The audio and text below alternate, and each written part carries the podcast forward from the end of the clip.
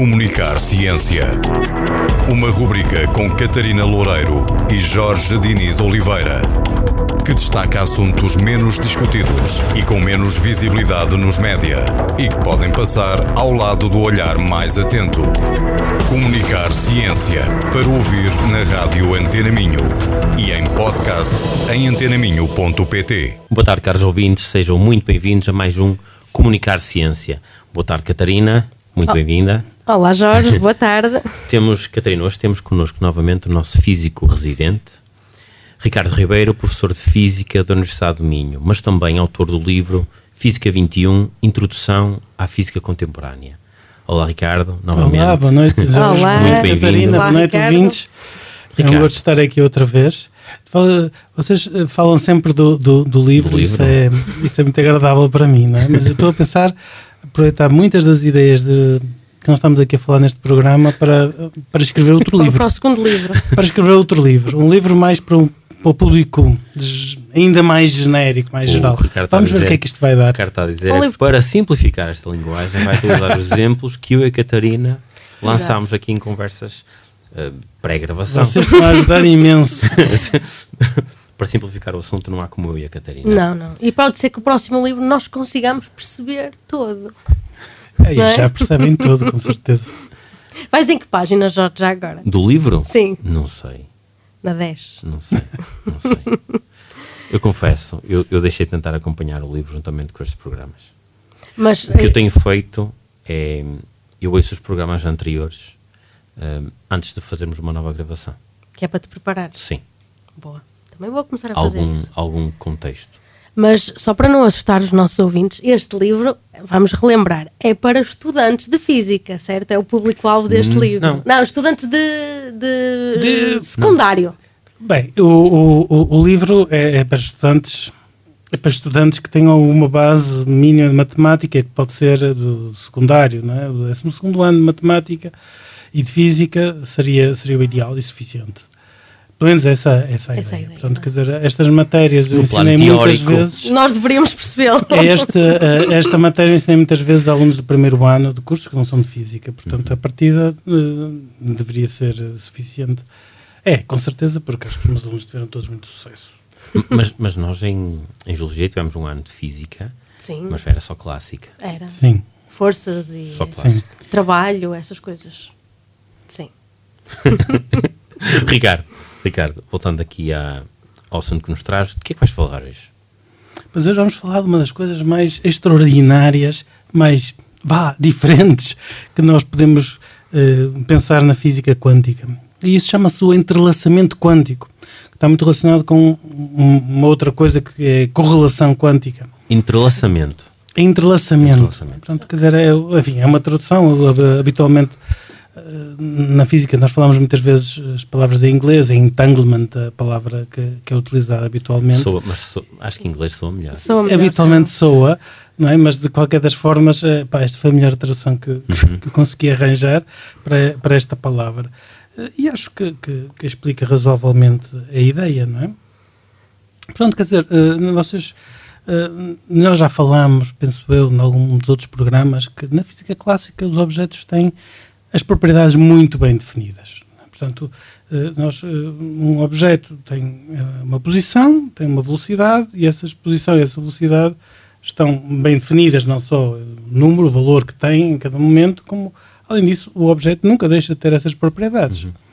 Eu, hum, eu penso num exemplo que é da a Terra e a Lua, por exemplo.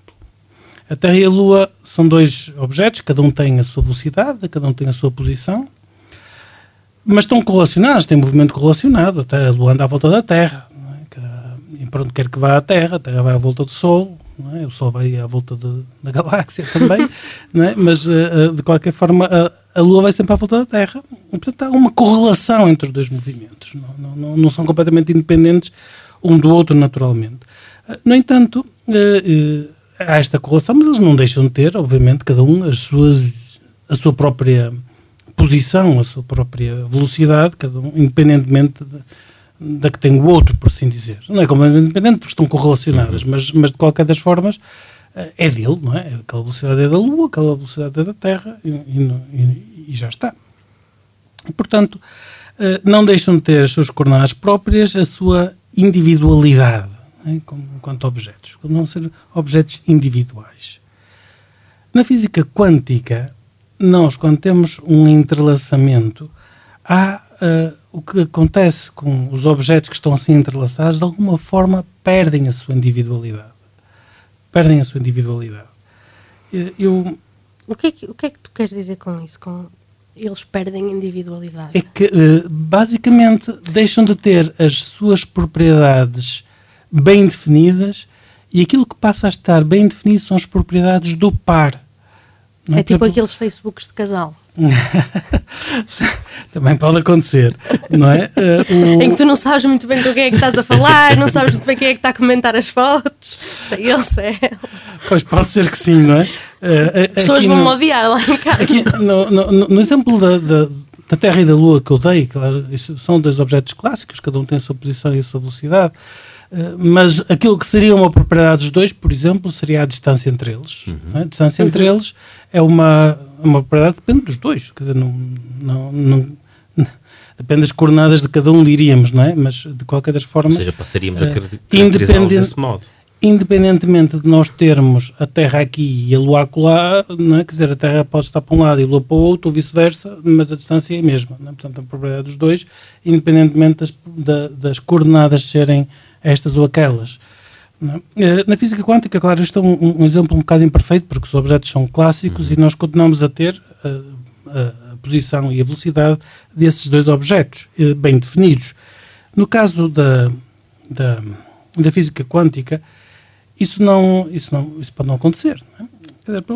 o, o melhor exemplo, mais simples, acho eu, é se nós recorrermos ao spin dos elétrões. Portanto, vocês ouviram falar do spin provavelmente na física atómica que vocês estudam na química no décimo ano, por exemplo.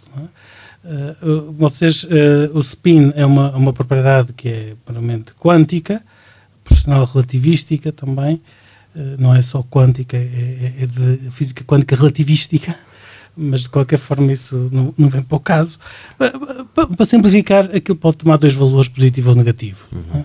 Ou, se quiserem, aponta para cima ou aponta para baixo. É como um, um, um, vetor, portanto, uma setinha que pode apontar para cima ou pode apontar para baixo, com, conforme, conforme o senhor quer. Portanto, se nós tivermos um eletrão isolado, ele tem o spin, por exemplo, a apontar para cima, ou pode ter o spin bem definido a apontar para cima ou para baixo. Quando nós juntamos os dois eletrões e os entrelaçamos, fazemos este processo que é, basic, que é essencialmente juntá-los, pois um, deixamos de ter o spin bem definido dos dois e passamos a ter alguma coisa do estilo os dois spins apontam para o mesmo lado. Isto é uma propriedade do par. É? Portanto, só, aponta para o mesmo lado. Não dizemos que estão para cima, estão para baixo. É? Dizemos que estão para o mesmo lado. Quer dizer que se eu for ver o spin de um e ver que ele está para cima, o outro também vai estar para cima. O outro também está. Automaticamente. Portanto, portanto eles deixam de ter as suas características independentes. Eles deixam de ser as características, portanto, o spin de cada um deixa de estar bem definido. Eu não sei qual é, nem posso saber, só posso, posso saber se medir. Mas aí ao medir já a influência, já atuo no, no próprio. Como é que eu meço? Como é que medes o spin? Sim. tipicamente, eh, quer dizer, do, do, há, há, muitas técnicas de medir. Né? Uma, uma delas é, por exemplo, atirar um, um, um eletrão para um. Uh, tirar o eletrão com determinado spin, fazê-lo passar por um campo magnético e conforme o campo magnético ele desvia, desvia para cima para baixo, okay. conforme estiver, uh, estiver no, no conforme a direção do spin do eletrão, né? for paralelo ou antiparalela com o campo uhum. magnético. Por exemplo, Agora, depois, Mas há forma experimental de Há formas experimentais, isto, muitas. Uma, o spin é uma propriedade vá, vulgar, ok? Uh, para, para dizermos de alguma maneira. Portanto, uh, mas o, o, que é importante é que esse spin deixa de estar bem definido para um eletrão, fica só uh, definida esta propriedade do par, que é os spins estão os dois para o mesmo lado, ou ao contrário, os, os spins apontam em sentidos opostos.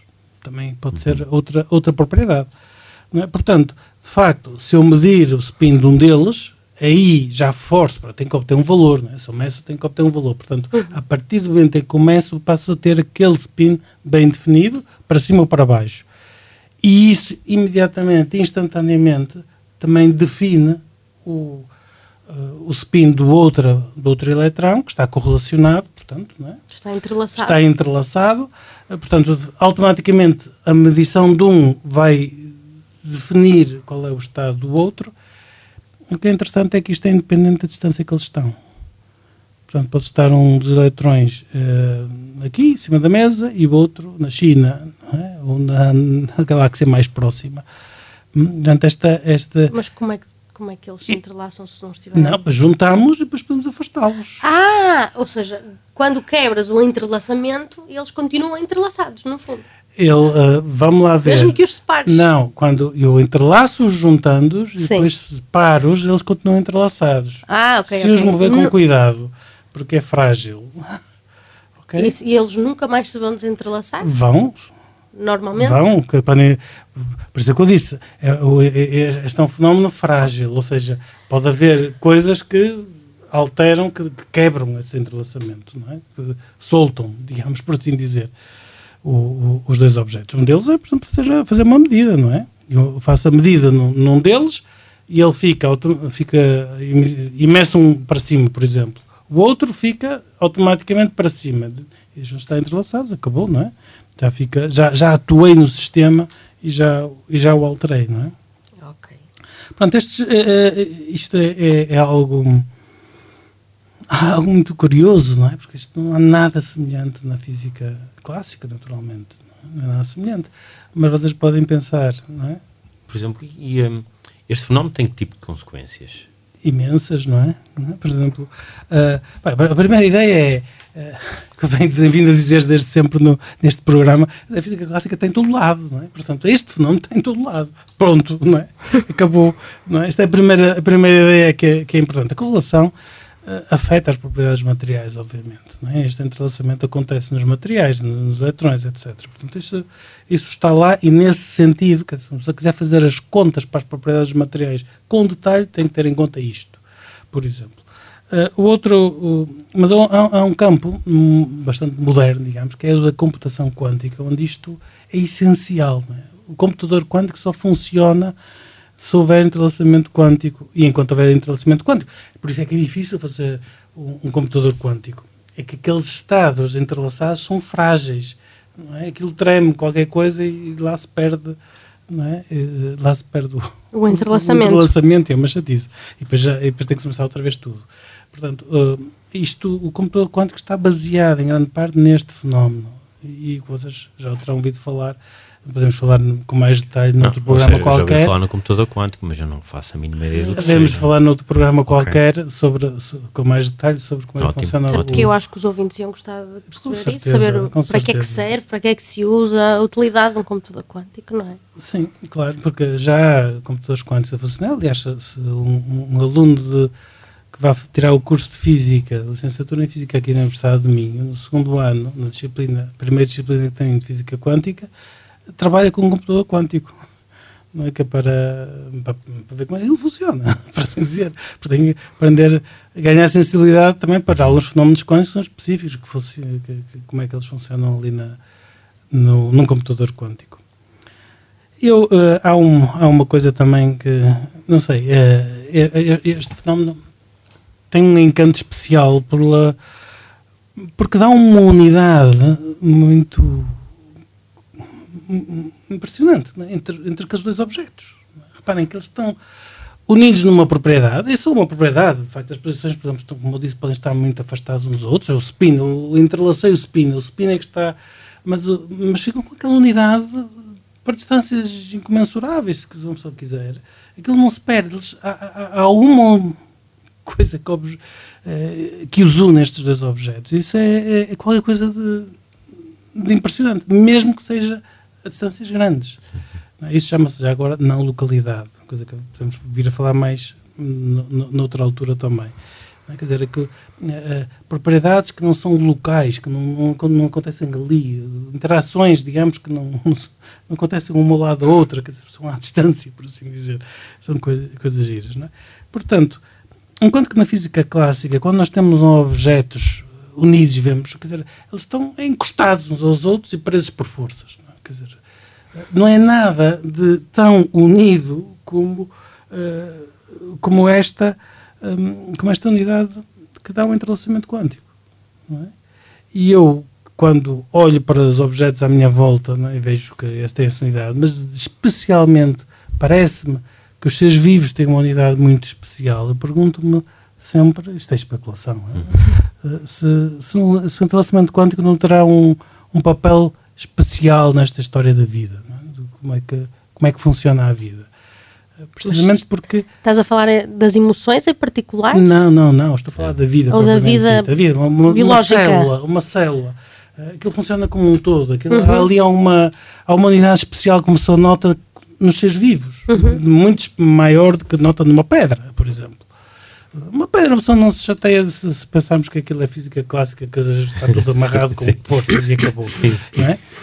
mas uma célula uma célula parece ter um ser vivo, então, uhum. mesmo um, grande como, como é um, um, animal, pois uh, aquilo tem uma unidade, não é? Uma uhum. unidade muito particular e eu volto a dizer, isto é especulação, é? E, e eu, eu acho que é muito importante na divulgação distinguir aquilo que é especulação daquilo que é uh, dados, como se sabe, científicos. É? é? muito importante distinguir isso e, e, e, é algo que não se distingue muitas vezes, mas que eu vou procurar fazê-lo sempre. Epá, eu, eu, eu, eu, especulo que o entrelaçamento quântico tem um papel significativo na, no fenómeno, digamos, que é a vida. Na origem da vida. Exato. Muito bem, e se calhar com isto ficamos. Se calhar na origem do amor. é, o amor também é uma unidade, não é? Também só se compreende é nesse contexto, não é? Ricardo, para terminarmos este programa, que música é que nos trazes? Eu sugeri então o Dreamer dos Supertramp. Ah, boa escolha. Caros ouvintes, muito boa tarde. Continuamos na próxima semana. Até para a semana.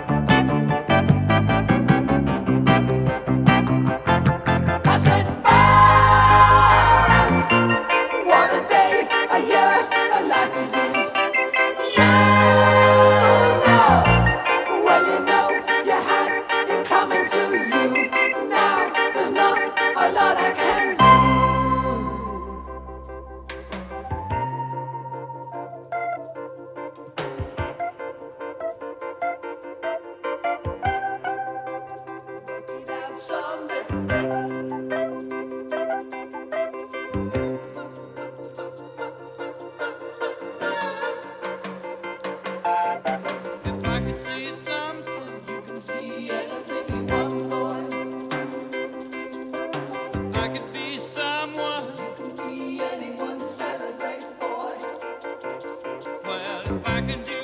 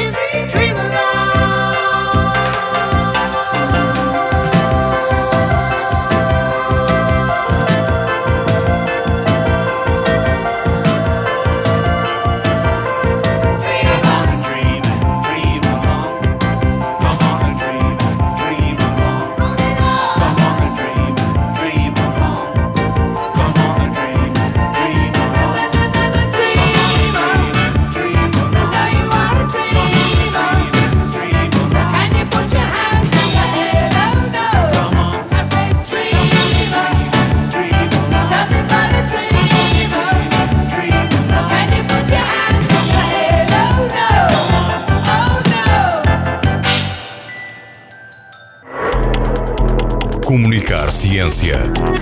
Uma rubrica com Catarina Loureiro e Jorge Diniz Oliveira, que destaca assuntos menos discutidos e com menos visibilidade nos média e que podem passar ao lado do olhar mais atento. Comunicar Ciência para ouvir na rádio Antena Minho e em podcast em antenaminho.pt.